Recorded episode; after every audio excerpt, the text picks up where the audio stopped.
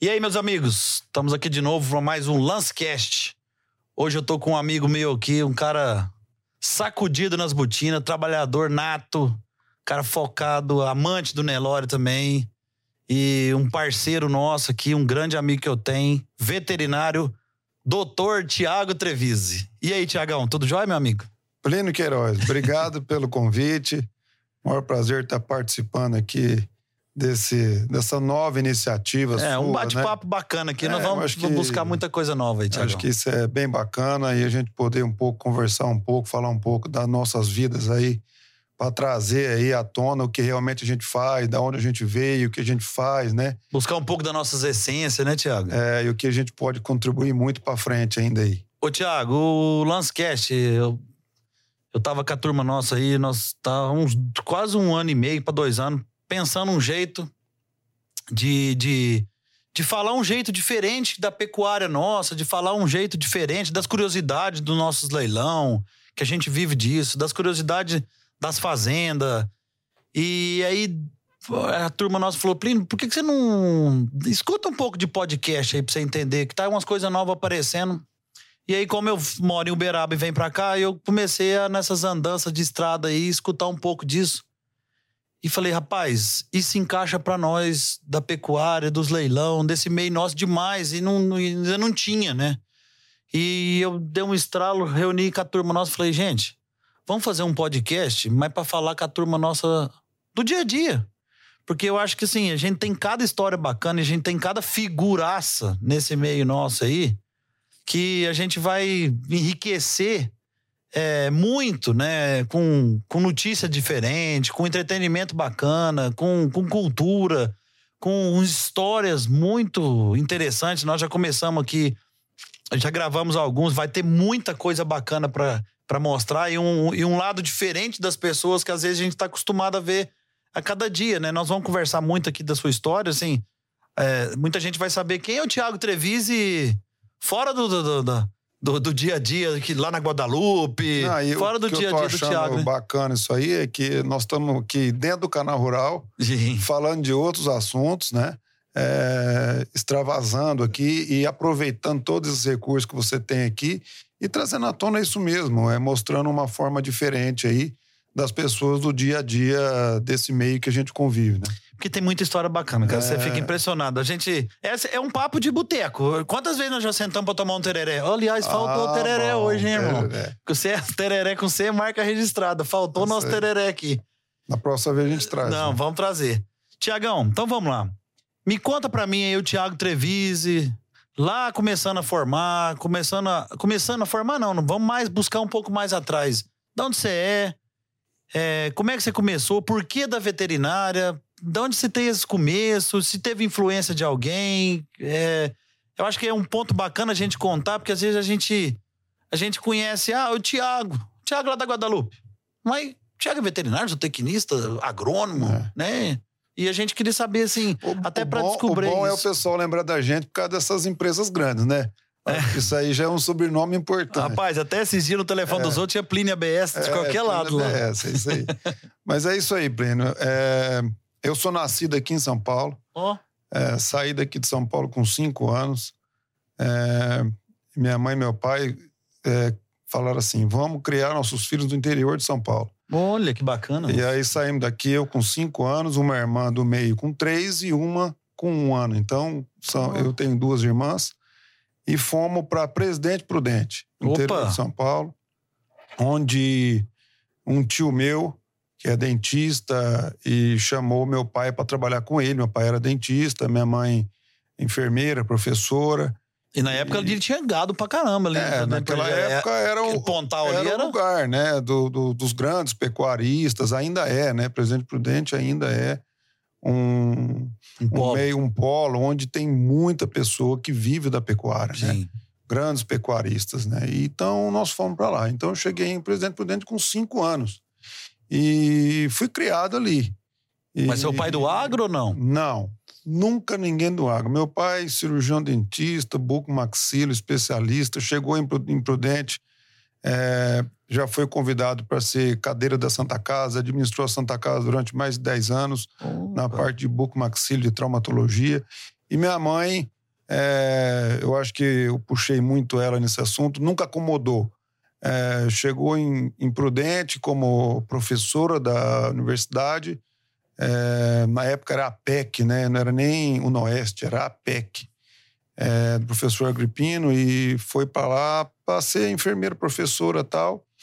Depois veio a estudar advocacia, se tornou advogada, advogou por mais de 10 anos. Depois é, passou num concurso de procuradora do Ministério Público do Trabalho. Aí nós Meu voltamos Deus. tudo para São Paulo. De novo? Voltou é, todo mundo? Então, é, pensa só num trajeto grande. Mas nesse período aconteceu muita coisa. Eu fui formado, estudei em Prudente e, e- e a gente começou a conhecer. Mas na época da volta pra cá, você não tinha começado na, na veterinária ainda, não. Não, não, calma, vou chegar lá. Nós- você falou que nós tínhamos tempo. Doutor Arnaldo, conversar. calma, filho. É. Eu sou meio afobado, você me conhece. Então é o seguinte: nós fomos criados em Prudente com muita gente, do, filhos de, de pecuaristas, e, e a minha vida inteira eu participei é, dessa roda de, de pessoas que tinham propriedade. A gente ia muito para a fazenda deles, dos amigos.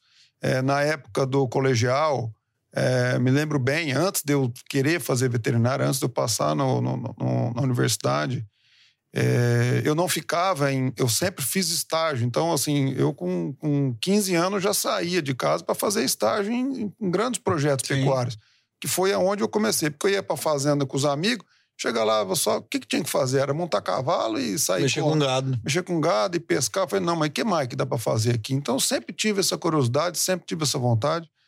E foi da onde surgiu essa vontade de, de partir para esse ramo. Sim. E, e aí, quando a faculdade de, de veterinária em Presidente Prudente era muito boa, muito conceituada na época.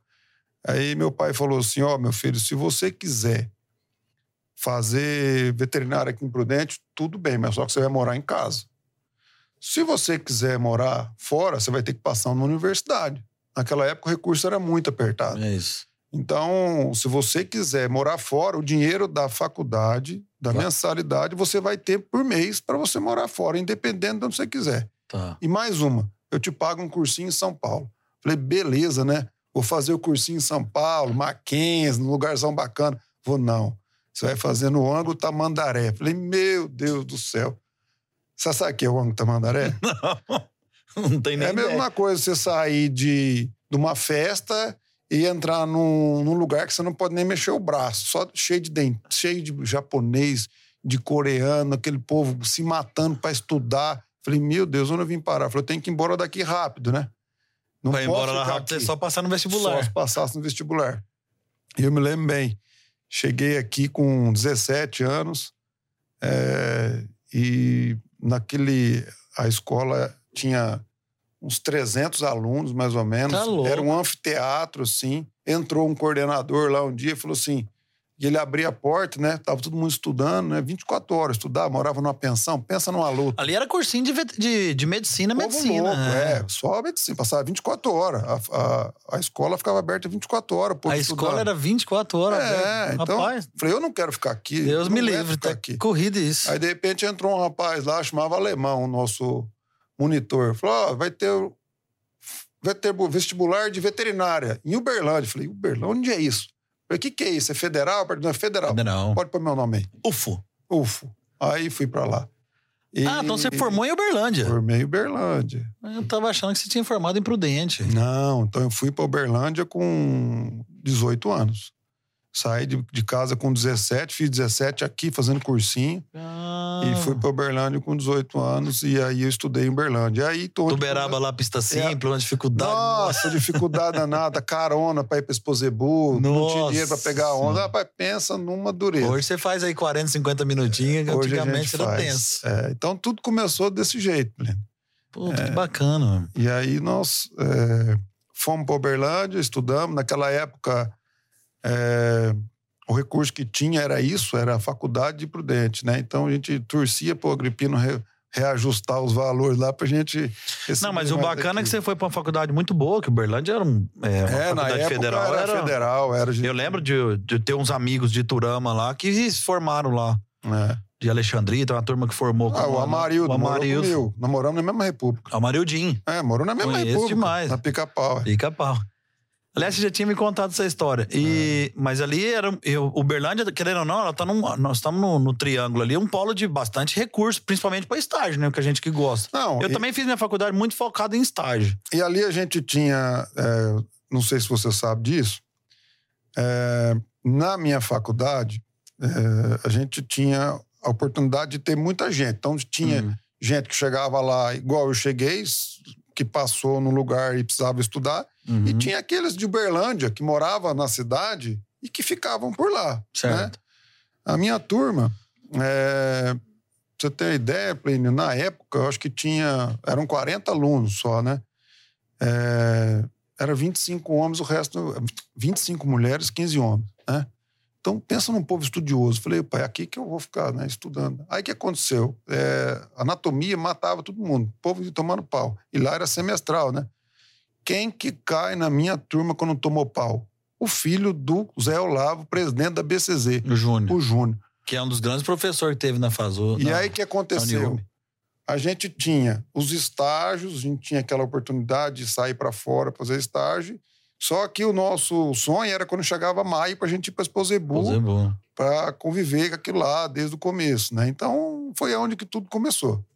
O come... não, você teve muita sorte, então, de estar o Júnior perto, que querendo ou não, gostar de Uberaba, que gostar do Zebu, da gente estar junto. E o Júnior puxando, né?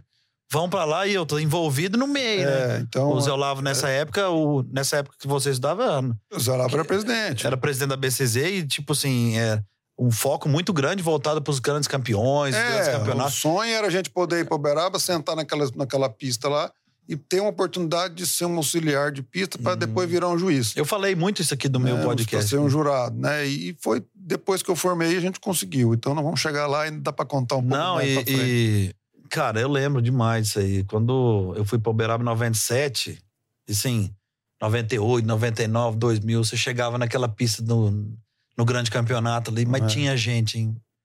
E era bacana demais. Você ficava naquela tensão. Não, era né? uma, uma luta para ficar lá, porque era muita gente, a gente tinha que ir voltar com ônibus da faculdade. Isso. E a gente conseguiu começar a ter uns alguns amigos que moravam em Uberaba e a gente fazia estágio na Cooper Vale, que tinha ali na, naquela cooperativa de leite e tal. Sim, sim.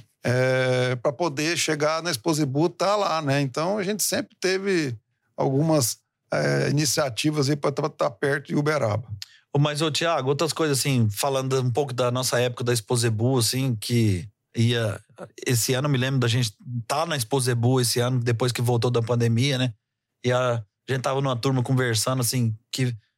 que como foi boa essa Exposebu desse ano, porque ela voltou o, o público, eu acho que tava dois anos, fez tanta falta do povo encontrar. Hoje fazia muitos anos que a gente não via a Exposebu tão lotada igual foi esse ano.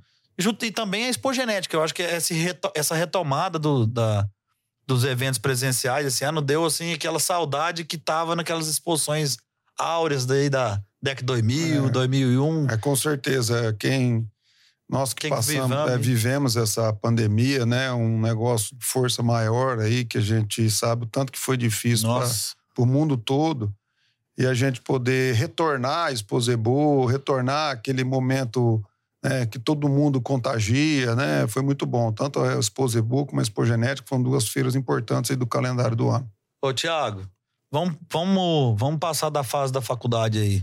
E aí, o Tiago Treviso formou, e aí já veio, Thiago já veio o for- começo desse, dessa trajetória dentro do Zebu, ou o Tiago Treviso, veterinário, formou e foi. Foi- foi tocar a vaca. Tiago Treviso formou e teve algumas oportunidades que ele teve que escolher. Tinha uma que era ir embora para os Estados Unidos. Ia embora, e eu falei, mas eu vou embora, e aí? Vai ser muito bom, vai, vou estudar, aprender a falar inglês, vou ter outra oportunidade. Só que durante a faculdade eu já tinha ido para lá, morei um período nos Estados Unidos, então eu já estava um pouco mais seguro. Só que eu preferi ficar aqui, é, desenvolver um pouco de trabalho, um pouco mais aqui, para aprender um pouco mais.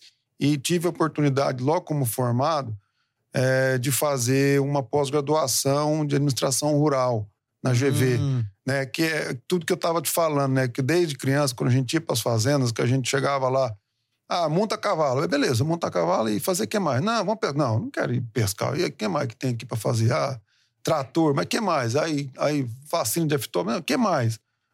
Que mais? Vamos matar boi, vamos pro frigorífico. Não, então eu sempre quis alguma coisa que a gente fizesse mais do que aquilo que a gente aprendeu na faculdade, né? E quando a gente estava nas fazendas, a gente via que não era só montar cavalo, não era só ir cedo, pegar, um, arriar um cavalo e sair. Não, tem um monte de coisa que faz aquilo acontecer. e eu queria entender mais isso e fui fazer uma administração oral para ver se eu conseguia achar um caminho para tá... poder. E eu falo isso até hoje. Então... Não, e eu tô dando risada aqui, porque eu te conheço muito. É. E, e, rapaz, pensa num cara que é organizado. Entendeu? Ele é tudo no papelzinho, escritinho, arrumadinho, a reunião, vamos conversar, senta aqui. Mas tem aqui, que ser. para. E eu tava achando que isso aí você, tá, você, você aprendeu depois de formado. Mas pelo jeito que você tá falando aí, você é metódico de jeito desde quando não, você era moleque. É, e, e... e indo pras fazendas prestar atenção. Ô, oh, mas é. cavalo, andar cavalo, pescar, não quero isso não. Não, eu queria, mas queria fazer mais. Né? Só que aí... E aí foi. Aí, quando a gente como, mas como eu estava fazendo essa pós-graduação, eu não poderia arrumar serviço fixo. Verdade. Então, Porque as pós-graduações de antigamente era tudo diferente. Né? É, era de noite, tinha uns horários diferentes, tinha que vir para São Paulo, de 11, pensa uma confusão. Isso mesmo. Aí eu precisava arrumar alguma coisa para fazer, porque meu pai trabalhava, minha mãe trabalhava, eu precisava trabalhar, precisava ter meu dinheiro, tocar minha vida. E meu tio, na época, que foi quem levou minha mãe para Prudente, ele era, ele era ortodontista tal, inclusive vai fazer dois anos, faleceu do Covid, tal, é uma das pessoas Doideira. importantes da minha família. Isso. E aí, é, ele foi casado com, ele é casado com a tia Maralice, que era de Pompeia, filha de um pecuarista. E herdou uma, uma propriedade tal, então ele tinha uma fazenda e ele dentista, só que não tinha tempo. Ele falou assim, ó, oh, Tiago, é o seguinte, eu tenho dinheiro de uns mil garrotes aqui, eu compro e vendo, compro e vendo se você quiser tocar isso aí enquanto você estiver estudando, hum. você me ajuda. Eu falei, mas como? Não, eu tenho dinheiro de mil garrotes, a fazenda é aqui e tal, se, se vira. Eu falei, tá bom. Aí começou a tal da catira. Tá combinado. Então, naquela época, a gente comprava mil bezerros e vendia mil bezerros. Comprava mil bezerros. Chegou uma hora que estava com cinco mil. Tá? E compra e vende, compra e vende, compra e vende. Então, foi uma das coisas que me ensinou muito. Esse convívio com essas pessoas diferentes, aquelas pessoas que, vi, que vem, vivem daquilo ali. Eu não vivia, mas eu ganhava na, no comércio, na, na transação. Mas já fazia mexida, pô. E aí o que aconteceu?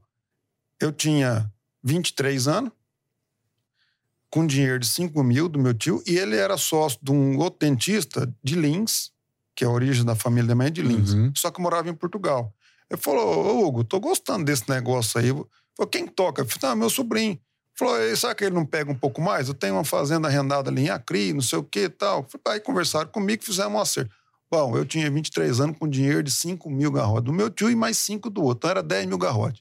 E fazendo o giro. Vou dar um. Então eu ia lá, quando você pergunta, mas como é que você conhece o Arariba? Eu falei. Mas então, é isso que eu ia te falar aqui. Eu conheço o Arariba porque eles me deram crédito, que eu era um menino de 23 anos com dinheiro de 10 mil bezerros, comprando e vendendo. Eu comprava e vendia para sem cheque. A o história... Lourenço Campos chegava lá em. Pergunta pro Lourenço Campos, pro Alessandro, pro Edson, os meninos da Central, certo. que tocam o gado de corte. Certo. Eu chegava lá igual menino. Eles compravam e vendiam o Verdó na época, o Verdó. Não, vou te dar um depoimento tudo sem, aqui. Tudo sem cheque, só no peito. E eles tinham esse. Então foi onde começou. Mas é entendeu? é interessante, olha, olha como é que é as coisas, cara. Você tá falando isso aí. Então é por isso que eu falo esse esse negócio nosso de pecuária, esse mundo é pequenininho demais, cara. É. Não, não faz cagada, não, que esse mundo é não, é pequenininho, dá uma volta. É uma vez só. Eu lembro direitinho, faz uns três anos isso aí. Eu saí daqui de São Paulo e ia te encontrar lá na Guadalupe. E eu falei, eu vou passar no Arariba. Eu precisava de encontrar o Arariba da Inhandeara Leilões, que certo. é uma grande parceira nossa do, do lance rural. Certo. Já está com nós há três anos dentro do lance rural, fazendo seu leilão toda segunda-feira, 5 horas da tarde, tá lá o Arariba soltando o gato para vender. Eu falei, cara, eu preciso conhecer. Uh, começando a fazer negócio, vou passar lá e vou dar uma voltinha maior para poder ir na Guadalupe. Me chego lá no Arariba, conversa vai, conversa vem, vai daqui, vai dali. E você me ligou. Eu falei, ah, Tiago, tá, tá, tá. Eu cheguei na Guadalupe, o Arariba, muito sabido. Aí depois que eu desliguei, falou assim: é o Tiago, lá da Guadalupe? Eu falei, é. Mas o senhor conhece ele? Rapaz, o Thiago comia espetinho aqui no horário, aqui comigo tanto. É. Ele fazia o giro do gado de corte. Eu falei, mas Arariba, será que é a mesma pessoa? É, o pequenininho, mexia num gado, um tio dele, que não sei o quê. Olha É, só, é bem isso que você tá falando. E ali era o mercado assim, ó. é Segunda-feira na Arariba, terça era na era Imprudente, não me lembro. Tanabi, Não, era. ah, Não, era assim. Era Arariba, terça era Lucélia, Oswaldo Cruz por ali, com o Wilson Dosso. sim. Depois, é, quarta, eu me- acho que era Goverdó, aqui em Bauru. Depois, quinta era J. lá em Prudente. Sexta, normalmente ia vir lado do Novo Horizonte. Então, tinha uma sequência de leilão todo, todo final de semana, todo dia, toda semana. E a gente rodava isso tudo. E, e aí, junto com a administração e tal. E aí, quando acabou a, a pós-graduação e tal, eu falei, e agora? Vou continuar nesse comércio aqui? ou, Formei. ou vou pro lado da, da profissão? Aí tive que optar. Certo. Aí fui pro lado da profissão. E aí, no lado da profissão, eu falei assim, é, Isso em que ano, Thiago? Ano? 90, 2000, né? 2000, né? 2000. Aí tava começando o trabalho de vocês da FIV também, não tinha não, TF, 2000. FIV? Então, aí, ainda não. Ah, Tava começando, mas assim, é, 99, 2000, por aí. Aí eu parti pro lado da, da veterinária. Só que eu não queria ser. Tinha muito na época. O que, que tinha? O pessoal ia pro Pará fazer o quê? Andrológico e diagnóstico de gestação. Andrológico ficava lá Pau pra vaca. 30 dias, de noite, tarde, 24 horas, me palpando vaca, palpando vaca. Ultrassom uma fortuna naquela que época? ultrassom, rapaz? Era não mão, tinha né? dinheiro para ultrassom nunca. que ultrassom?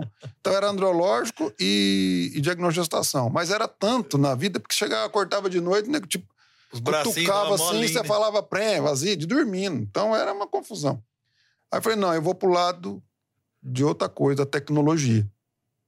Então parti pro lado da tecnologia, é, fiz uma parceria, na época fui convidado pelo Alfredo Castro, um veterinário é, que é muito conceituado na época de coleta de embrião, e naquela época não existia FIV, era, Era coleta de embrião, coleta de embrião com novo hormônio, com FSH, é, insemina- passava, colocava no novo hormônio tantas horas, depois inseminava com tempo fixo. Pensa numa Dificuldade. dificuldade. Não existia IATF. Então era naquela época. E aí eu era dos veterinários velho, o mais novo, porque eu tava começando e os caras já tinham 50 anos, 60 anos, né? Então, na época de, de transferir embrião, tinha uns transferir ainda cirúrgico, e tinha uns que estavam transferindo já em novulando. Hum. Então eu comecei a partir para essa época. E aí começou a FIV, começou a transferir os números de FIV, uma dificuldade, porque não dava pranhês, a dificuldade de fazer embrião, de meio. E assim foi. Hum. E aí eu tive a oportunidade de, numa dessas exposições que a gente estava sempre, coletava embrião de Nelore muito, né? De Guzerá, e eu comecei a ir para as exposições. E numa dessas exposições que dos, dos clientes nossos que estavam expondo gado, eu encontrei com o Irineu Gonçalves, que, O na época, é, que na época ele era um Quero trazer ele aqui. Ali tem história, hein? tem trazer. É, e eu fui criado com os filhos deles em Prudente. O Tiago é da minha turma, da minha geração. Então, o Tiago, é, nós somos criados desde, sei lá, oito anos junto, até sair fora do colegial. Hum. Então, quando ele me viu, ele falou: O que você está fazendo aqui, meu filho? Eu falei: Ah, tô aqui tentando Mexer. sobreviver. Ele Falou: Não, vamos organizar isso aqui. Aí comecei a auxiliar a turma da pesada. Então, eu auxiliava ele, auxiliava Marcelo. o Gilmar, o Marcelo, o Tavinho, o Valdecir. Comecei. E eu fiz 10 expulsão, Doutor Arnaldo, Artal. todo mundo. Artal. E eu fiz 10 expulsão muito rápido com a turma. E aí fiz mais um pouco. Então, fiz quase 20. Aí o povo falou: Não, para de auxiliar, vai julgar. Hum. É nada. Aí eu fui. Eu fiz bastante também. Aí me convidaram a primeira exposição, fui julgar em Avaré, no Mocho, naquela época tava um auge. Primeira E exposição. era minha, forte ali em Avaré. Mais de 350 cabeças. Primeira exposição. Eu, Tavinho e Valdecir. Você imagina. Então, começou assim. E aí foi. E, e, e- e aí a gente coletava embrião de dia, andava de noite, para estar no outro dia coletando embrião e julgando na exposição de final de semana. E aí começou. Aí a gente começou a ter um pouco de. Você chegou a julgar quanto tempo, o, Thiago? Você andou fazendo julgamento? Ou, ou de lá você entrou rápido no- nos Não. grandes projetos? A gente, eu acho que, vamos falar assim, uns cinco anos, mais ou menos, a gente andou né, nas exposições. Não deu cinco. E naquela época menos, a pista vai. era muito forte, é. né? Tinha muito criador, tinha muito gado nessa é. época rodando, né, Thiago? Só que a gente trabalhava muito e não dava para estar tá em todas as posições, porque era muita vaca, a gente coletava, aspirava, a gente era em dois, três pessoas só. Trabalhava demais. Mas então... fazia o quê? Umas cinco, seis exposições no ano? Ah, fazia. Porque tinha muito naquela fazia, época. Fazia, né? tinha muito, né? Tinha muita exposição. É. Aí nós. Eu estava um dia na exposição em Londrina encontrei um, um, grande amigo meu de, de moleque, que na época era noivo é, da Helena Profeta, neta do Socio Profeta. Ele falou: rapaz, nós estamos com um projeto assim, assim, assim, precisava de uma pessoa igual você para tomar conta e tal. Eu falei, rapaz, agora que eu tô. Engrenando aqui engrenando na pista. Aqui, você vai pegar outro desafio. E eu falei, a hora que ele falou isso, eu falei, puta, é tudo que eu quero, né? É tudo que eu queria, era tomar um, né, um projeto desse para tocar. É. Você sempre gostou disso. E na cara? época era o que tava dando de negócio, né? Eu falei, rapaz, eu, eu vou pegar. Se eu não pegar, depois eu vou ficar arrependido. E aí começou. E aí foi aonde a gente começou a ter então, essa oportunidade. Qual foi esse grande projeto? Foi a HRO, HRO na época, né? Então você começou na HRO. Nesse tipo. Nesse, nesse formato nesse de. Nesse formato, sim, né? Que na verdade Hoje a gente ainda brinca muito assim, né? diretor comerci... diretor da, da fazenda. Hoje, porque hoje eu falei bastante aqui com o doutor Eduardo o seguinte: é, a pecuária hoje, o, o Thiago, você é um cara que estuda muito. Ela não tá para amador. Né? Hoje, não, hoje rapaz, eu... e, e, outra coisa, a gente tá aqui hoje, tem que pensar como é que vai ser amanhã, que tem que ser diferente de hoje. Isso. Não adianta você ficar andando no mesmo caminho. E você entrou trabalhando para um povo não, naquela época. Experiente, de é, bem financeiramente. Num, já estava num, num, num degrau mais alto. Né? É, e a gente teve a oportunidade de continuar, de trabalhar com eles. E... Mas tomar conta do gado da pista, ou tomar conta do projeto, ou tomar conta de tudo? Então, era um negócio que a gente teve a oportunidade, tocava mais com o doutor Silvio, né? Uhum. E naquela época era mais expulsão, mais leilão, e tomava conta da fazenda e tudo mais. Então era um negócio mais geral mesmo. Mas tinha que tocar as exposição, tinha andar, tudo. tudo. Fazer tudo, 100%, né? Uhum. E depois de lá, eu tive a oportunidade de, de ser convidado para iniciar o projeto é, agropecuário da EAO em Uberaba. Isso, em Uberaba. Tá né? Então, Reunidas Uberaba, né? Não, você sabe por que chama Fazenda Reunidas Uberaba ou não? Não, não sei. Porque quando a gente foi para lá, não tinha nada, né? Então a gente tinha um recurso para ir para um lugar uhum. é, na BR-050. Então, é, para comprar uma fazenda. E nós fomos para o outro lado, para o lado. Da Conceição ali. Da Conceição, e nós fomos reunindo as fazendas e comprando as fazendas. E naquela oportunidade a gente conseguiu adquirir uma área bem significativa. Bem maior, mais barato. Isso, e num lugar muito melhor de trabalhar, né? Ah, é a outra densidade ali. Então, 8 quilômetros, 10 é, quilômetros no máximo. É, então, assim, nós tivemos uma oportunidade de, de sair ali do, do Dr. Silvio e ir para lá. É, no início, né? Um negócio diferente, um desafio muito grande, novo, né? É, porque o doutor Silvio, querendo ou não, já tinha uma, já tinha um, um, uma carreira já dentro é, do Nelore, né? É. E o Maurício, na época, veio e veio começando, né? É, começando. Parte, então, já estava comprando, mas precisava se organizar e tal. E teve esse, me deu essa oportunidade da gente começar esse trabalho ali. Se eu não me engano, então, na Bahia, mexeu até com brangos, né? Não teve um... Não, não teve. teve. O Maurício criou muita raça, né? Cria ainda, né? E, e, nesse, e nesse período a gente teve uma grande oportunidade de trabalhar com esse grupo grande, onde Não, a gente teve demais. essa, essa, essa oportunidade que a gente tem de trabalhar com os empresários, né? Eu, eu é costumo bom, né? falar que isso é que, que nos motiva, isso que nos cria esses desafios que nos faz melhorar todos Thiago, os dias, né? A gente aprende é, todo dia, a gente hora. aprende com essa turma. É. Eles um, não. De um, de um, de um detalhe, porque é. essa turma é detalhista, de um detalhe que tem, a gente costuma. Eu aprendo demais, cara. Tô aqui no canal, trabalhando no grupo aqui. apaixonante aqui, todo dia, é coisa nova.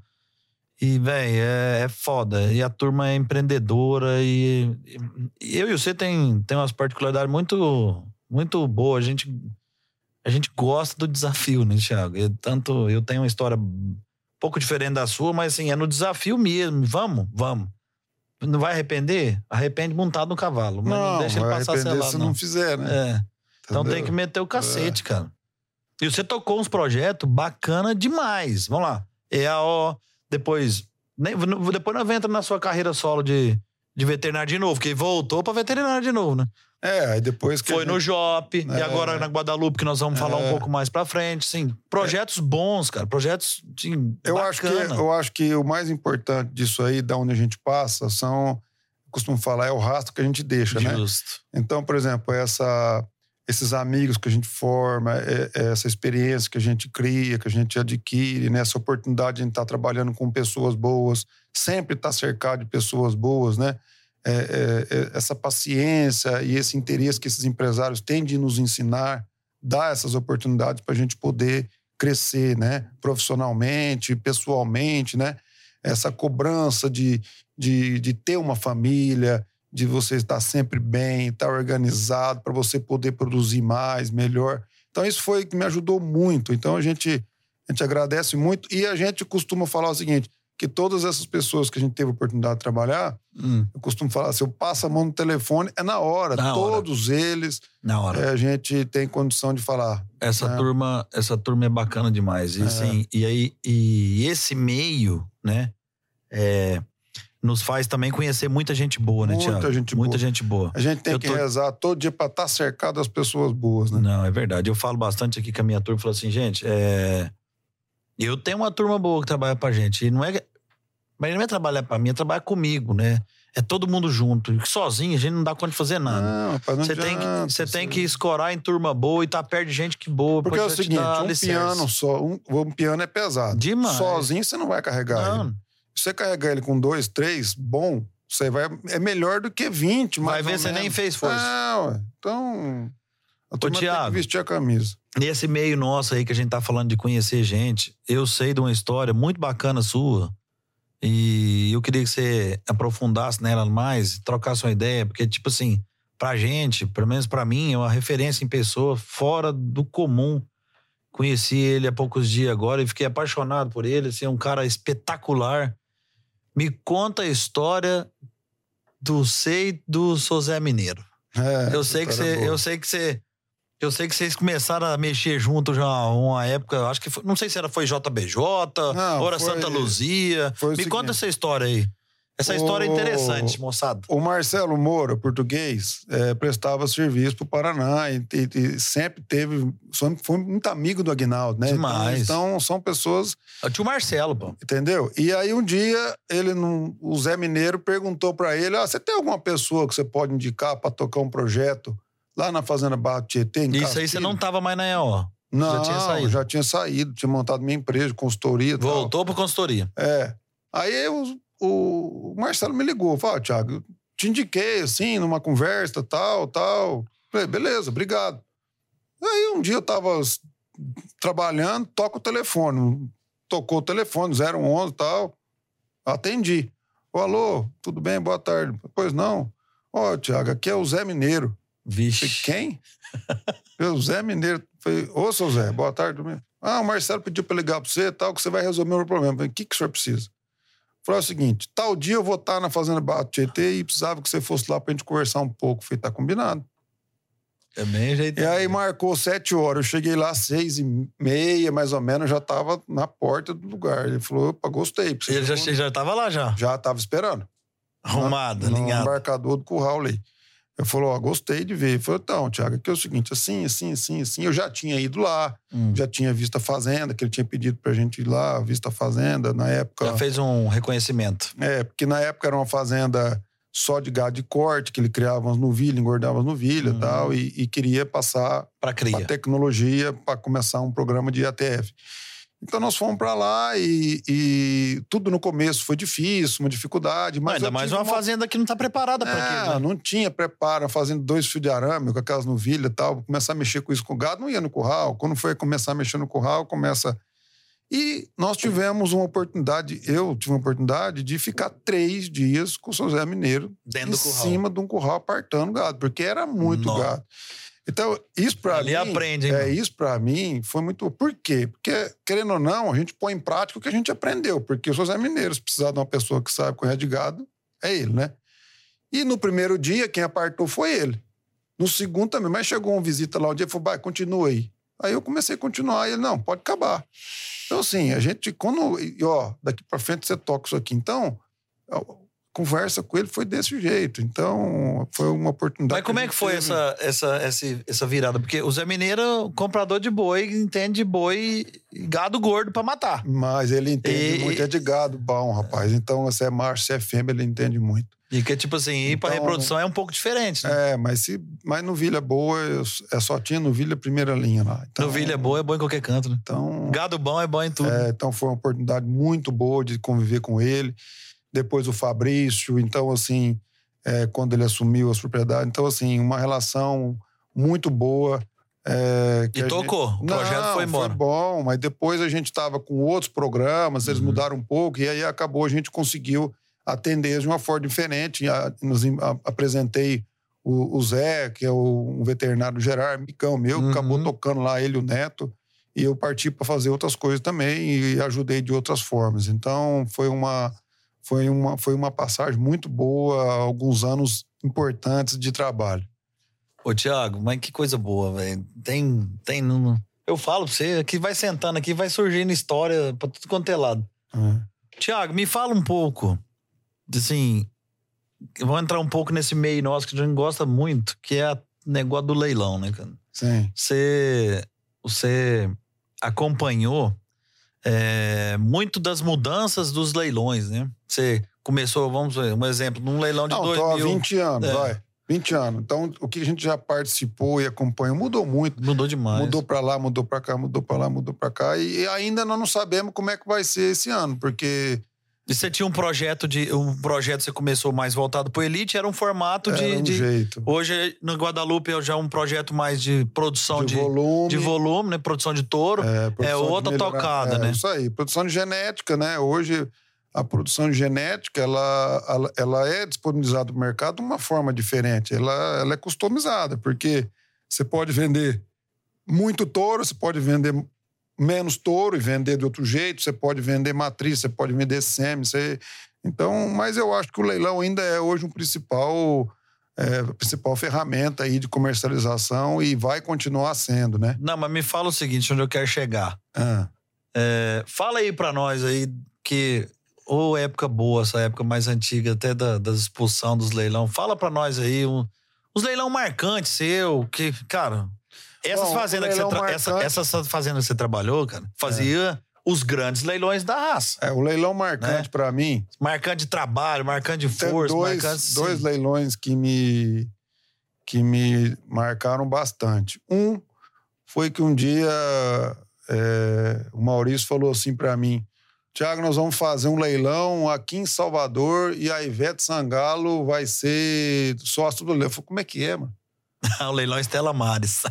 Como é que é, Eu mano? Eu fui nesse. Não, vamos fazer um leilão de prenhez aqui. Então, esse foi um para mim. Porque levar todo mundo para lá, fizemos uma exposição grande em Salvador. Então você imagina. Foi Enagra, o último é, do ano, você lembra? Eu lembro disso demais. O, gado, o povo queria me matar porque era longe demais. Nós sorteamos um caminhão nessa exposição, cara.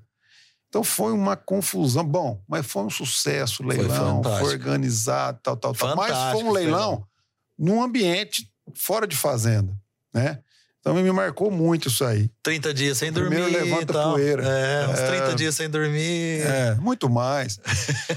Só que um dos principais leilões assim que me chamou bastante atenção, que marcou muito, foi o primeiro leilão que a gente fez na EAO em Uberaba. Uberaba, né? né? Que a gente foi fez lindo. um leilão presencial, fizemos aquela lindo. tenda e tal um medo de tempestade, porque na época de setembro, ali, quando começa a dar aqueles ventos. Dá uns ventos loucos, né? É, e foi a inauguração da, da, da, das baias, da fazenda, né? Então foi, foi um ano que foi muito bom mesmo. Foi um leilão importante para na, na, carreira nossa. É. Então, a gente tem bastante. E cada leilão é. Cara, cada leilão é diferente do, do outro. Ó, pra você ver, foi 2010 aquele leilão. 2010, há 12 anos. Nossa Senhora. E aí hoje você tá num projeto onde tem que vender 600, 700 touro ano. É, muda tudo. Muda tudo. É outro formato, é outro, do, outro modelo. Foram para Exposebu já e esse ano já inaugurou. É. Fizemos o primeiro Guadalupe lá na, na Chácara Mafra, Fizemos. presencial. É, já é o terceiro ano do Guadalupe. É, mas né, esse é o presencial. É, mas por conta da pandemia, vieram, dois, vieram duas edições é, virtuais, né? E agora fizemos a primeira, assim, híbrida, né? Uma presencial bacana É, mas lá é- na Chácara do Mafra. Eu te conheço é, e abri na Exposebu, né? É, Nós, responsabilidade nós- grande. Grande. primeiro sábado. foi o primeiro sábado da Exposebu à tarde, né? É, O Zé Olavo à noite, com grande referência pra você no começo. é, é isso aí. E à tarde, e eu lembro que você chegou lá na segunda-feira que antecedeu, falou, Plínio, vamos comigo lá no mapa pra ver se. Pra segurar um pouco a adrenalina. Você não me falou isso, mas a gente vê, né? Porque a gente é amigo e fala, cara, vambora, vai dar tudo certo. Foi tudo certo. Foi bom, Vendemos um gadão, apresentou. muito bom. Cara, foi assim. A... Deu um chute na, na porta da, da, É, da né? Exposebu. É. assim, Chegamos, chegamos firme, né, cara? É, as marcas grandes é, estão na feira, né, nos, nos eventos, nos grandes eventos, e é primeiro primeiro evento presencial da Guadalupe na Exposebu, né? Com, Solo, com né? formato diferente, Solo, né? Porque já teve dono É. de outros leilões, né? Só que só dela foi o primeiro, então foi muito bom essa, esse debut lá. Não, e com, e com outro biotipo de gado, né? É. Uma época fazia, mas que era um gado de elite, né? Que é. a Guadalupe foi referência nacional nas É. pistas de julgamento. N grandes campeões, grandes campeões, o Missone, e aí por aí vai. E, e- e entrar com outro com um outro biotipo animal dentro da. Não, é, tudo é Nelore, né? Acho que não existe essa diferenciação. Ah, o Nelore, não sei o quê, Nelore do outro. Tudo é Nelore, mas assim Né? era, era, um, era um outro modelo, né? De, de, de formato de, de evento. E leilão, cara, depois pega julho, um final de semana inteiro, leilão. Não, aí é o ano inteiro. Aí vem novembro com mais leilão. É. Ano E a- que vem, março. Do ano que e- vem, em março, nós já estamos sentando aí pra ver nossa agenda do ano que vem. É. Então, tipo assim, tem muita coisa boa. E, e, e leilão, né, Tiago? Assim, você que é um cara que roda muito, né, cara? E leilão tem de tudo quanto é jeito, né, cara? Tem do. Tudo do, de quanto é formato. E Todo é dia, gostoso. Todo Não, dia. E é bom demais, cara. É Todo bom dia. demais. Eu vejo que você vai muito no leilão no Mato Grosso do Sul, você vê que turma boa. É, Você vai que turma boa, que turma animada. É um outro formato, um outro público. é. Já é um público mais presencial, a turma gosta. Vai Já tem um chamamento no começo, um almoço, um É. carreteirão e, e aí vai. Ô, Tiago, nós falamos dos seus leilões. é, Agora eu queria entrar numa parte assim mais, mais detalhada sua, porque a gente sabe o tanto que você é um cara trabalhador, um cara en- engraçado, sistemático. Eu dou risada demais de ficar perto de você, assim. Também, E- não, e também eu tenho- exagera, né? E eu, eu, tô uns- eu tenho uns pontos assim, engraçados seu, que é tipo assim, eu tenho um negócio que te admira muito, que você é um cara que faz maratona, né, cara? Da onde você tirou isso? Que você- quem olha pro Thiago fala, rapaz, o Thiago vai fazendo às sete horas, se deixar ele sair de lá às nove da noite, no outro dia ele tá lá às sete horas de novo. Como é que chegou isso? Esse- me conta um pouco de Não, é esporte, né? seguinte, Sua... É, eu sempre, eu sempre fiz entrar no esporte. momento curiosidades. aqui. Sempre fiz esporte, mas na época que a gente fazia esporte, o esporte era montado num cavalo, então o- Sim. o esporte era diferente. É. Quando a gente começou a trabalhar, e eu nunca fui muito bom de esporte coletivo, sou uma pessoa que jogava bola, ou machucava, eu cansava demais, ou ia pro goleiro. Então eu falei, ah, larga a mão Ou não- também não tinha aquela certa habilidade. Não, então o que aconteceu? Igual eu, filho, não adianta. Então, ou tinha que andar a cavalo, né? Ou andar de bicicleta, ou ir pescar, ou ir tirar, e alguma coisa. Então, eu, em 2007, é, eu precisei dar uma mudada nos meus hábitos de saúde, alimentares e tudo mais. E aí, uma das coisas que me, me, me ajudou muito isso aí, que eu tive que mudar muito a alimentação e tal, é, eu peguei e falei assim, eu vou ter que escorar alguma coisa, né? Para eu poder ter uma disciplina, senão eu não vou conseguir. Só mudar hábito alimentar não vai conseguir. Não muda. Aí eu comecei, eu falei assim, eu vou começar a correr. Aí comecei a correr, mas comecei a correr de uma forma errada, sem preparo, sem sair correndo. Sem acompanhamento. Saia né? correndo. Simplesmente saia correndo. Falei, não, não é assim. E aí o que aconteceu? Eu, de uns. Acho que foi 2007, eu vou falar assim. é, há uns oito anos atrás, mais ou menos, eu falei assim. Quando eu saí, eu morava em Uberaba. Aí quando Uhum. nós saímos de Uberaba, 2012, 2013, nós fomos embora para Penápolis. Porque minha esposa de lá tal. E aí fomos para lá, porque eu comecei a andar, viajar muito Uhum. e precisava que ela ficasse com a família para poder sair de casa. senão- É, é o que eu fiz também. né? E aí o que aconteceu? Eu sempre com meu tênis no carro, na mala, e onde eu ia, eu tinha esse tênis para correr. E aí eu comecei em Penápolis, da onde a gente mora, tem uma tradição é, do pessoal que coleta lixo na cidade. A cidade é muito plana. Uhum. O pessoal corre. O pessoal tem uma turma de corrida. É, de. Inclusive tem o Solonei, que foi, pra, foi patrocinado pela Reis, que está o ganhador de maratona. E o cara. De deixou, Penápolis. De Penápolis. E aí o que acontece, cara? O cara carrega lixo no caminhão, 30 quilômetros por dia, depois chega em casa, com um tênis de um pé de cada um, vai e corre 30 quilômetros. Falei, mas não é possível, cara. Eu vou é começar a andar com esse povo aqui. E aí eu chegava de casa só de final de semana, encontrava esse povo lá, né? Mas falou: ó, é o seguinte, pra você começar a correr com a gente, você tem que fazer um preparo físico. Falei, como assim? Não é assim. É, não, mas você tem que andar com personal. Personal? falei, ah, não é possível eu ter que andar com personal. Você tem que arrumar um cara para te fortalecer e tal. Bom, aí começou, eu comecei a viciar nesse negócio.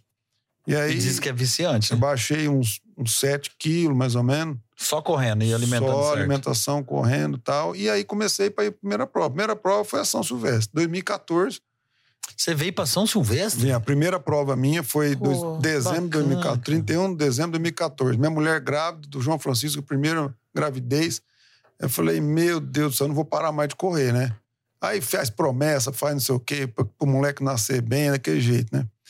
E deu tudo certo. E aí não parei mais. E aí todo ano a gente faz é, a meia maratona de São Paulo, no começo do ano, em fevereiro, depois faz a maratona em abril, e depois faz mais umas duas provinhas e corre muito durante o dia, durante a, onde ah, Então tem. você está fazendo isso, você tem esse calendário seu de. Nós de... temos esse calendário que faz. Você e sua esposa? Que nem minha esposa. Ah, não, você é, você é a turma, né? É, tem uma turma, bem que a Gabriela, que eu pudesse que ela carregue a Gabriela para correr, mas não vai, não adianta. Cata, vai sim, sim. Então a gente tem esse hábito de onde a gente tá, tem, sempre tem atrás de correr.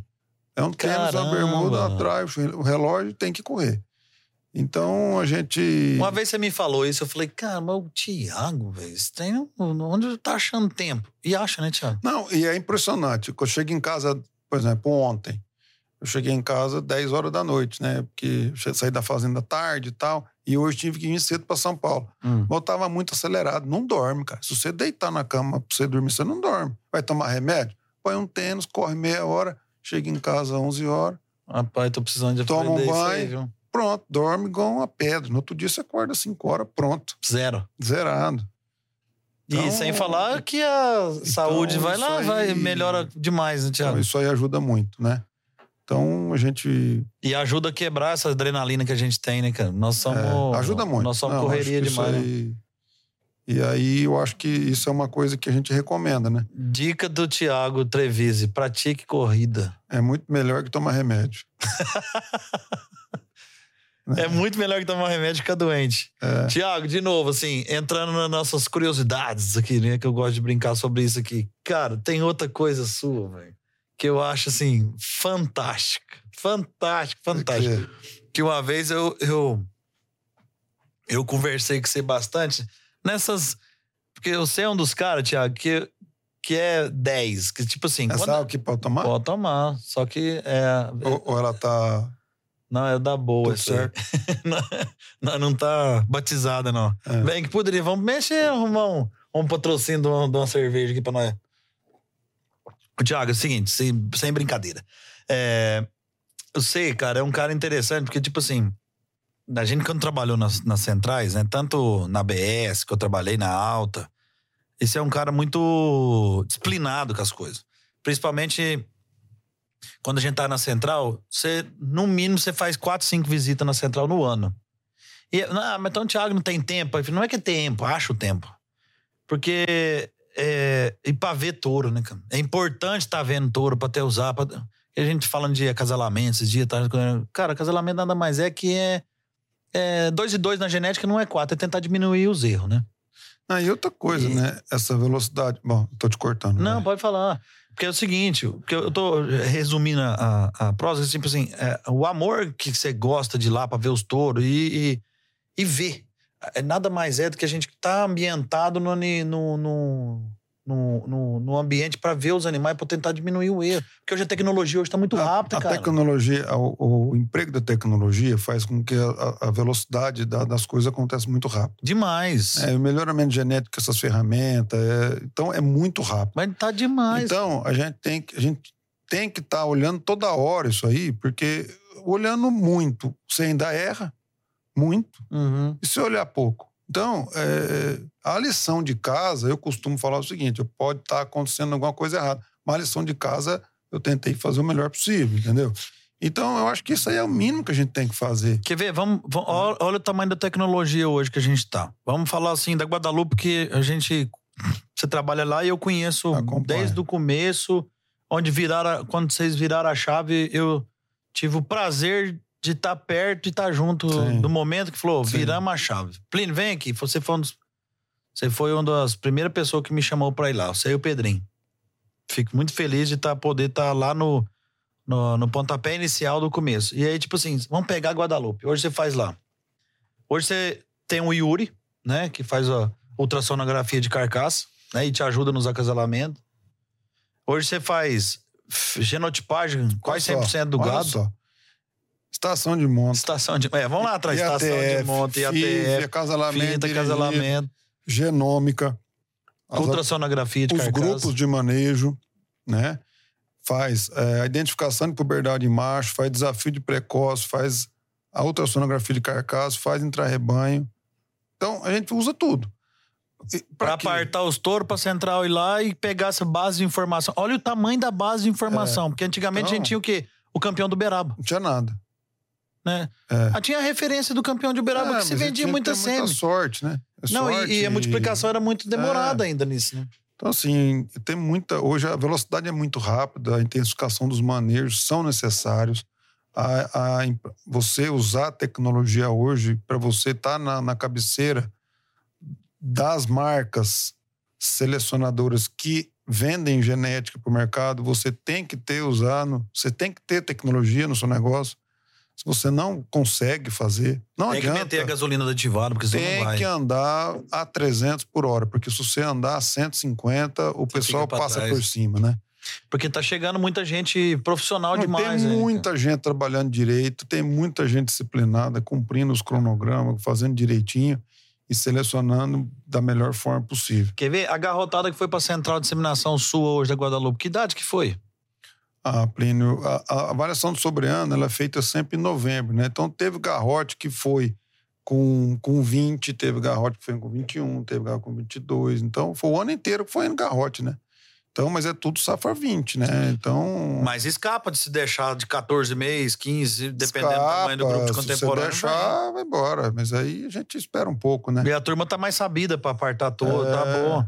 E o mercado tá muito forte, cara. Meu, Olha que vocês venderam de sêmen o ano passado, cara. Foi muito bom. A marca é, tá consolidada safra, já. A safra muito forte. Safra 19 foi muito boa. 2020 superou toda a expectativa. E estamos trabalhando para ser melhor, né? Não, não é fácil. Né? O mercado está muito concorrido. É, a demanda muito exigente, né?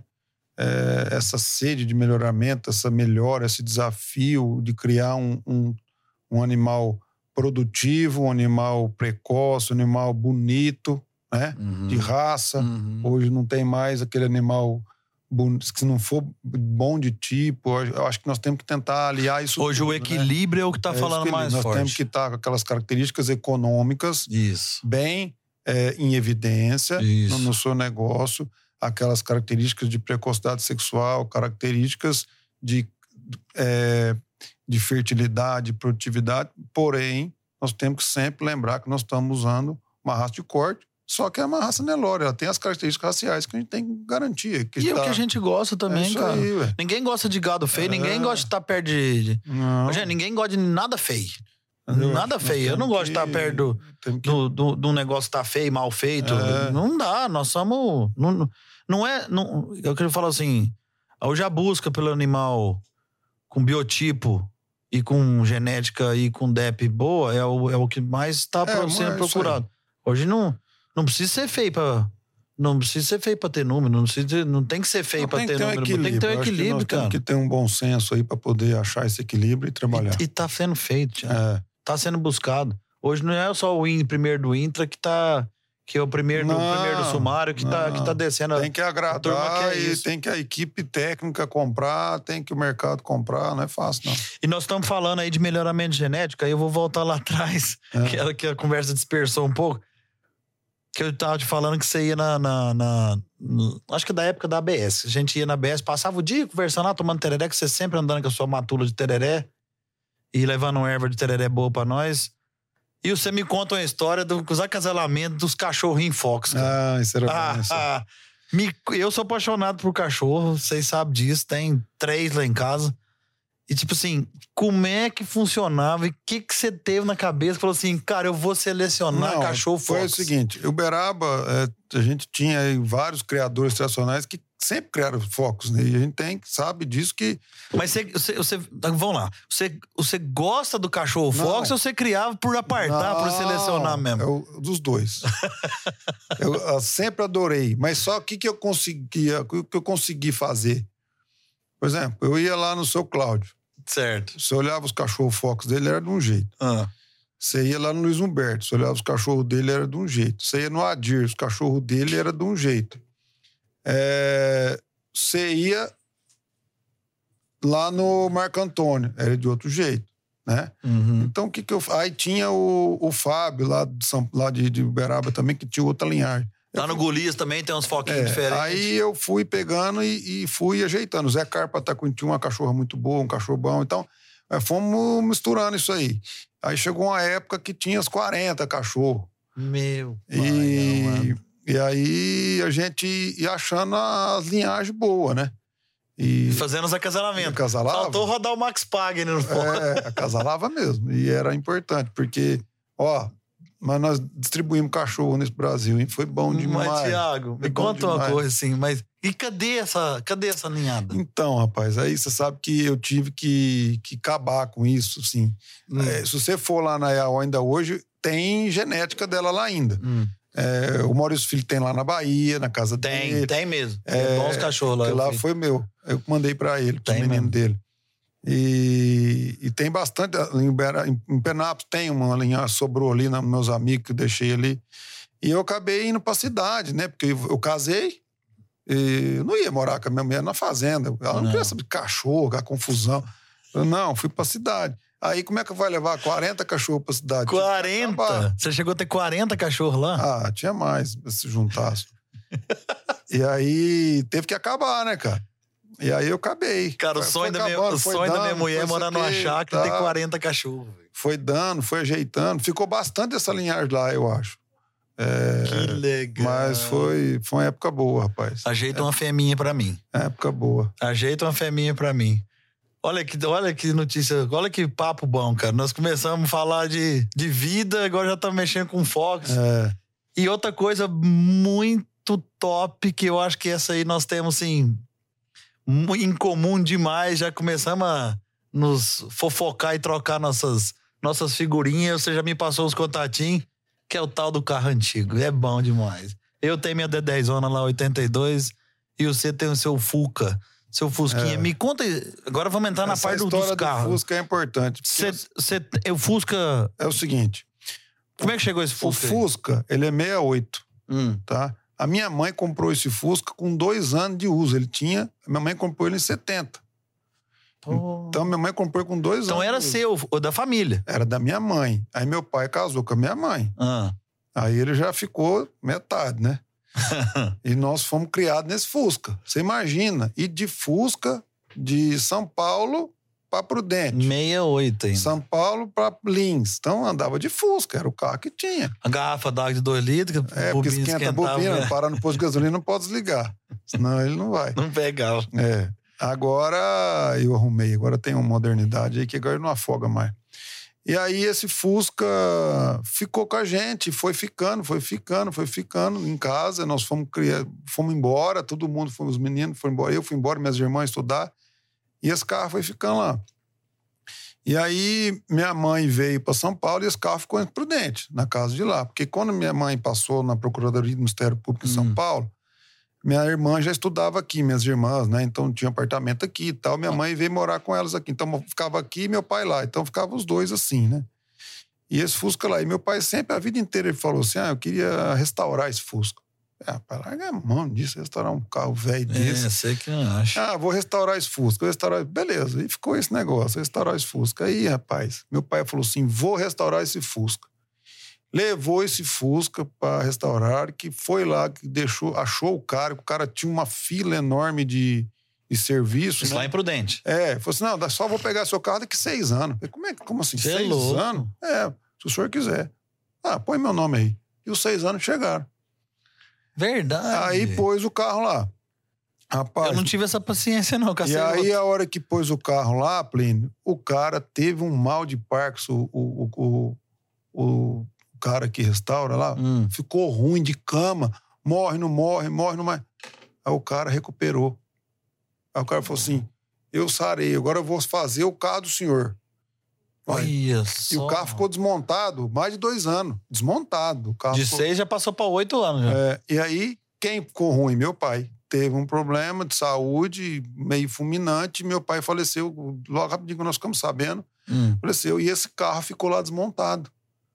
Aí o cara ligou pra minha mãe.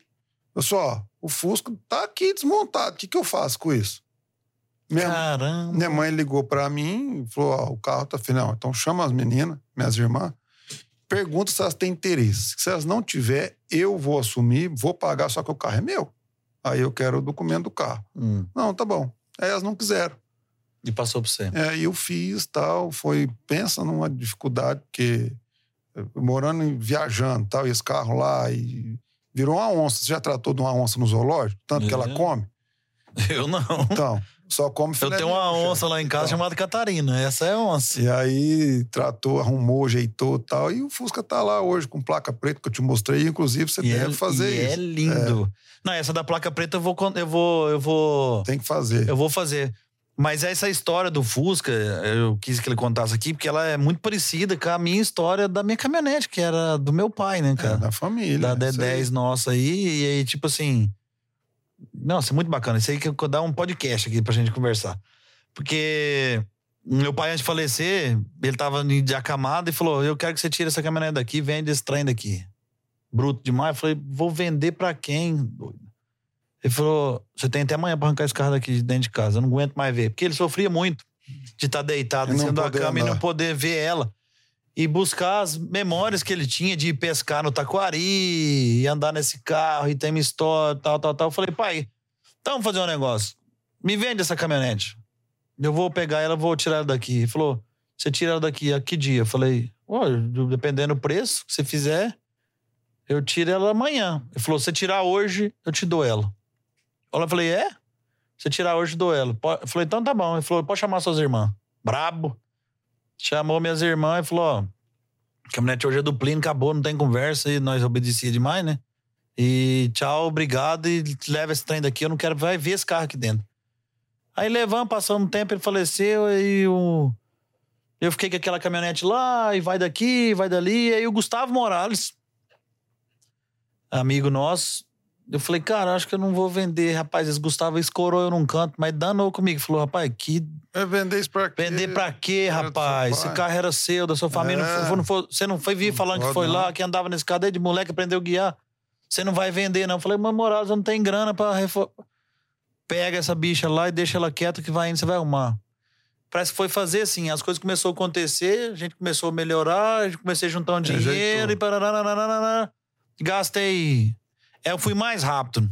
Porque até começar eu já tava. Não, minha Eu já foi- tinha me preparado pra gastar um dinheiro nela. Eu, eu, eu, eu, eu reformei ela exatamente um- um- em um ano. Deus me livre. A minha nem sei quanto Porque foi. o cara falava assim: seu bolso é meu guia. Mas tem uma história bacana que eu vou contar pra você aqui. Eu acho que poucas pessoas sabem. E é interessante.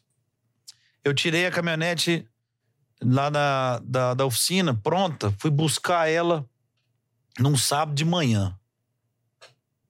Busquei ela no sábado de manhã, andei, aquela felicidade, o carro, parecendo que tinha andado uma, bicicleta, um trem novo, assim.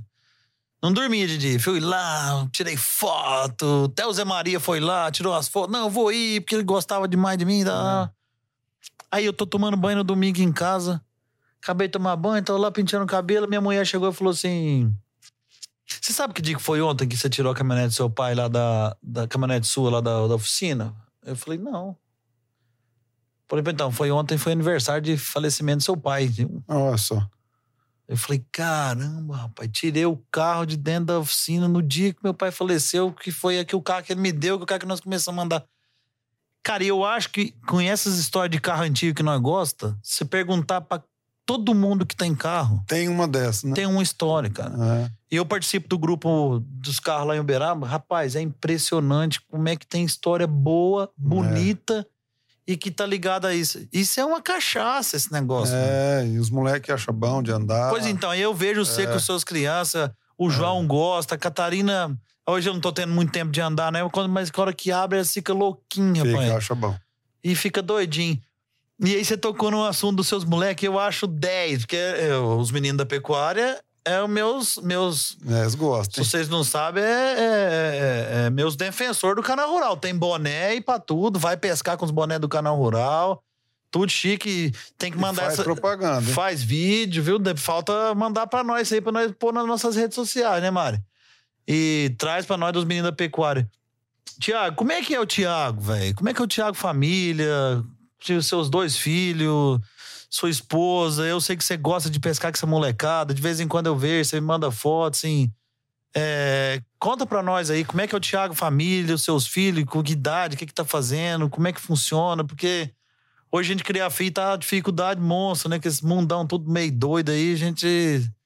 Preocupação demais, tá louco. Ô, Plínio, é, eu, você conhece a Gabriela, eu sou casado já fazem 12 anos.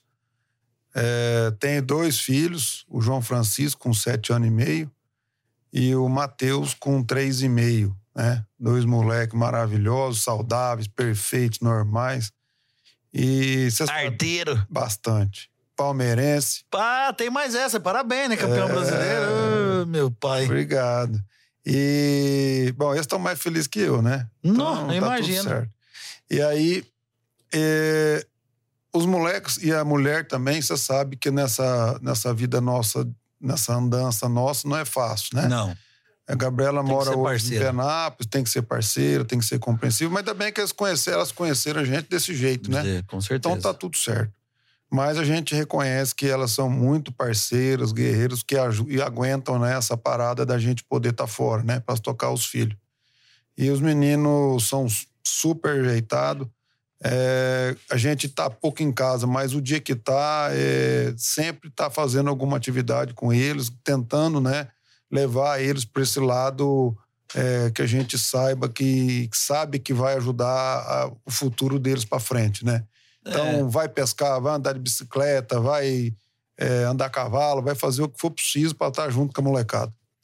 Ô, Tiago, assim, é muito diferente, né, da... Até do que com- como nós fomos criados, né, cara? Hoje criar filho tá muito diferente do que a gente... Ah, nós Deus fomos criados. Não dá comparar, não dá né? nem pra comparar. E, e tem muita coisa... Olha, nós ficamos, a gente era velho que apareceu o, o WhatsApp. Você é louco. Era sabe? Foi- velho, foi esses dias, velho. Rapaz, o WhatsApp acho que não tem 10 anos, moço. Entendeu? Então não tinha nem celular na época da faculdade. Os moleques meus já. Os moleques nascem assim com os dedinhos. Os é que tu vai fazer? Eu fui ter, eu É, fui ter um celular tijolão na faculdade, tava meio formando, uma quebradeira Entendeu? Então desgramada. nós temos que rezar para dar tudo certo, para estar cercado de gente boa. Mas a e, gente. E, e tem que ir para frente. Eu sei, eu sei, eu vejo bastante você, eu vejo você com a molecada, você me manda vídeo deles pescando, eu acho bacana disso aí, porque, tipo assim, a gente tem que dar muito, muito espelho pros filhos da gente, Tem. igual a gente. A gente acha que o nosso pai ah, era bruto, não sei o quê, Não, mas mas, mas é o jeito, Foi cara. bom, Se é. não fosse assim. Porque a gente. Hoje essa molecada não é arteira igual nós Mas para cobrar, era o exemplo. Para cobrar, você tem que dar exemplo. É Para eles poderem cobrar da gente, eles davam o exemplo dele, né? É. Então, para a gente cobrar dos nossos moleques, nós vamos ter que dar esse exemplo para eles e, e tentar cobrar o máximo possível, né? Para a gente formar, Não, dar condição para formar eles da melhor forma. Ô, Tiago, eu acho que nós vamos chegando na nossa reta final, cara. Assim, eu tô bastante feliz, super, super feliz de você ter vindo aqui. Eu acho que demos conta de contar um pouco da sua história, que é uma história muito bonita, uma história de muito trabalho, uma história de muita dedicação. Você é um cara muito compenetrado, você... Eu, eu te falo isso, que eu te conheço bastante, gosto mais de você, você sabe disso. Nós, Nós gasta hora no telefone batendo papo aí, de contando é. da vida de, de gado, de boi, troca ideia de touro, o que, que nós vamos usar, e meu leilão, e como é que faz. Na verdade, eu acho que eu tô no canal, vai fazer, já tem três anos. E eu acho que quando a gente fala é, é, é menos do nosso leilão do e mais do, do de gado, de touro, de progênie, semicobre. Vem aqui, é. safado, vem meu gado, vem andar. E vou, e quando dá tempo eu vou mais. Tô um pouco ausente esse ano, tive um ano meio turbulento aí, com correria, mas assim, tô muito feliz de você ter vindo aqui. Espero, espero que você tenha gostado de vir aqui. Assim, esse é o nosso jeitão de fazer esse podcast novo, o Lance Cash. Assim, espero que, que você tenha gostado de novo, assim, e trazer gente boa e buscar gente importante, buscar gente diferente. E, diferente que eu falo assim, trocar um papo diferente, né? Que for para aqui para nós conversar de leilão, leilão, não. leilão, não. Acho que acho que a gente tem que abrir, a gente, igual eu te falei no começo, a gente tem muita história bacana para contar nesse meio nosso que é muito rico, cara. Olha que bacana. Nós já falamos de fusca, de pescaria, de cachorro fox, de, de corrida, de, de compra e venda de garrote que você começou. Um dos primeiros caras para mexer com FIV TE, aquela correria, trabalhar com o seu Zé Mineiro, trabalhar nesses projetos fantásticos que você começou. Eu, para mim, você era de Prudente, você é aqui de São Paulo, foi estudar na UFO. É. Entendeu? Que coisa bacana. Então, tipo assim, te agradeço demais você ter perdido seu tempo ter vindo aqui. Mano, que perdido Saiu lá de, de, de, de Maria. Como é que chamava? Onde tá lá? Guadalupe? Não, ontem eu tava em Martinópolis. Martinópolis, é. Em Penápolis. Você já dormiu em Penápolis, hoje teve veio aqui é. em São Paulo, sim, te agradeço bastante. E você sabe que aqui você tá de porta aberta e nós vamos voltar a falar mais para frente. Eu quero ver se eu começo um projeto novo aí também dentro daqui do podcast nosso pra gente fazer sim mesmo falar dos leilões nossos, né? Falar, trocar ideia, mostrar. É porque o podcast vai ser, o nosso Lancecast vai ser muito de, de às vezes, você tá no, nessas andanças de carro da vida, ou se não na sua corrida, escutar no Spotify, né? E espero que você tenha gostado, meu irmão. Ô, Plínio, foi um maior prazer estar aqui com você. Você tá louco. Com a sua equipe, estar aqui nesse ambiente diferente, um pouco de um leilão, né? Que a gente está aqui, sempre a gente está aqui no canal Rural. Fazendo leilão, né? Fazendo leilão. É maior prazer estar aqui, contar um pouco da nossa história. A gente sabe muito bem da história sua também, da sua competência, da sua vida, é, do seu trajeto de vida. É, e maior prazer para nós também poder agradecer, né? Toda essa oportunidade que a gente teve com essas pessoas boas que nos ajudaram, né? Esses empresários que nos deram a mão e que nos ajudaram a levantar. É, então, assim, é que até hoje nos ajudam, né? Então, essas oportunidades que a gente tem hoje no dia a dia, esses desafios, e a gente consegue estar sempre cercado de pessoas boas que nos ajudam, né? Obrigado. Então, acho que isso é a maior importância para nós, é isso. Estar tá aqui hoje com, tentando já achar um desafio novo, tentando buscar uma coisa nova para ajudar alguém, para poder trazer retorno para outras pessoas. E a gente está aqui hoje é, contribuindo com, com esse trabalho novo que você está desenvolvendo aqui. Eu que agradeço toda a sua atenção aí da sua equipe. Ô, Tiago, eu vou deixar uma lembrancinha aqui da nossa turma do, obrigado. do Lancecast. É, ó, vou deixar embaixo aqui a arroba Doces da Lara, que é a que, nossa, que faz esses gostos. Hein? Tá até meu nome aqui. Maravilhoso pra gente. Isso aí é um pouco da nossa equipe que obrigado. trata você. Chocolate é uma delícia. Se não, se ele quiser, leva pras crianças, pra patroa. Obrigado. Também vou deixar aqui as nossas redes sociais. É, passar aqui para quem quiser assistir a gente, tá? Nós estamos no, com o Lance Cast agora no YouTube do Lance Rural. Nós vamos estar tá, tá, tá no Spotify através do Lance Cast.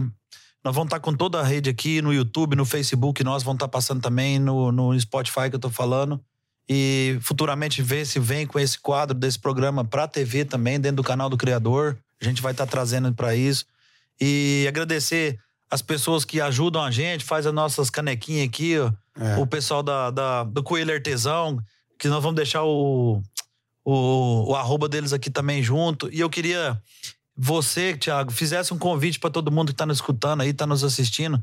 Para quem quiser visitar Guadalupe, eu sei que vocês têm uma grande visitação lá. Nós vamos depois também estar tá passando aqui no nosso, no nosso GC aqui o seu, o seu, o seu Instagram, o seu arroba, os seus, os seus contatos e também da Fazenda Guadalupe, que assim, eu adoro ir lá. Lá é um projeto de pecuária pesado, forte, com critério se tiver sorte de pegar o doutor Pedro lá, assim, vai ser uma aula de, de, de, de conhecimento também. É. Quero, com o tempo, fazer um convite, trazer ele aqui.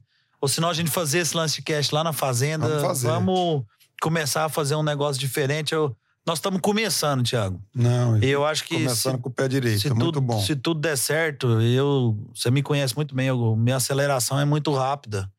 E como um amigo meu mandou para mim ontem, falou assim: Plínio, nada seu é devagar, tudo seu é, é ligeiro.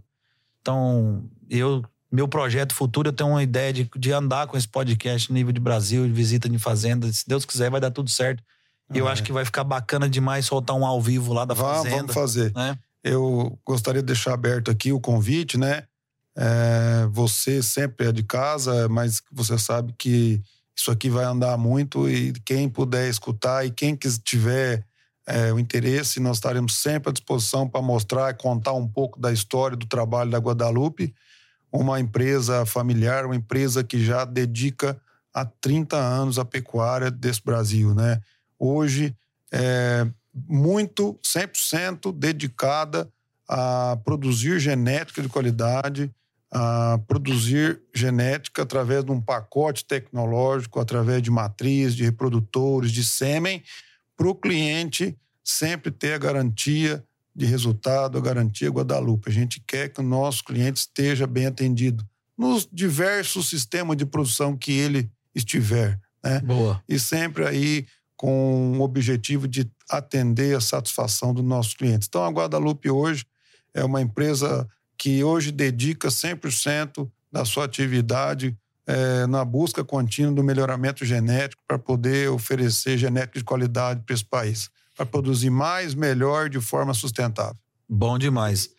Um abraço a todos. Sigam nós nas redes sociais, sigam nós lá no, no YouTube. Dá, aperta o sininho, dá um like, compartilha. Eu já tô começando a aprender esse treino, agora eu vou virar um blogueirão aí. É. Passa pra frente aí nos grupos de zap aí pra gente poder estar tá divulgando e mais gente vindo nos assistir e também nos escutar.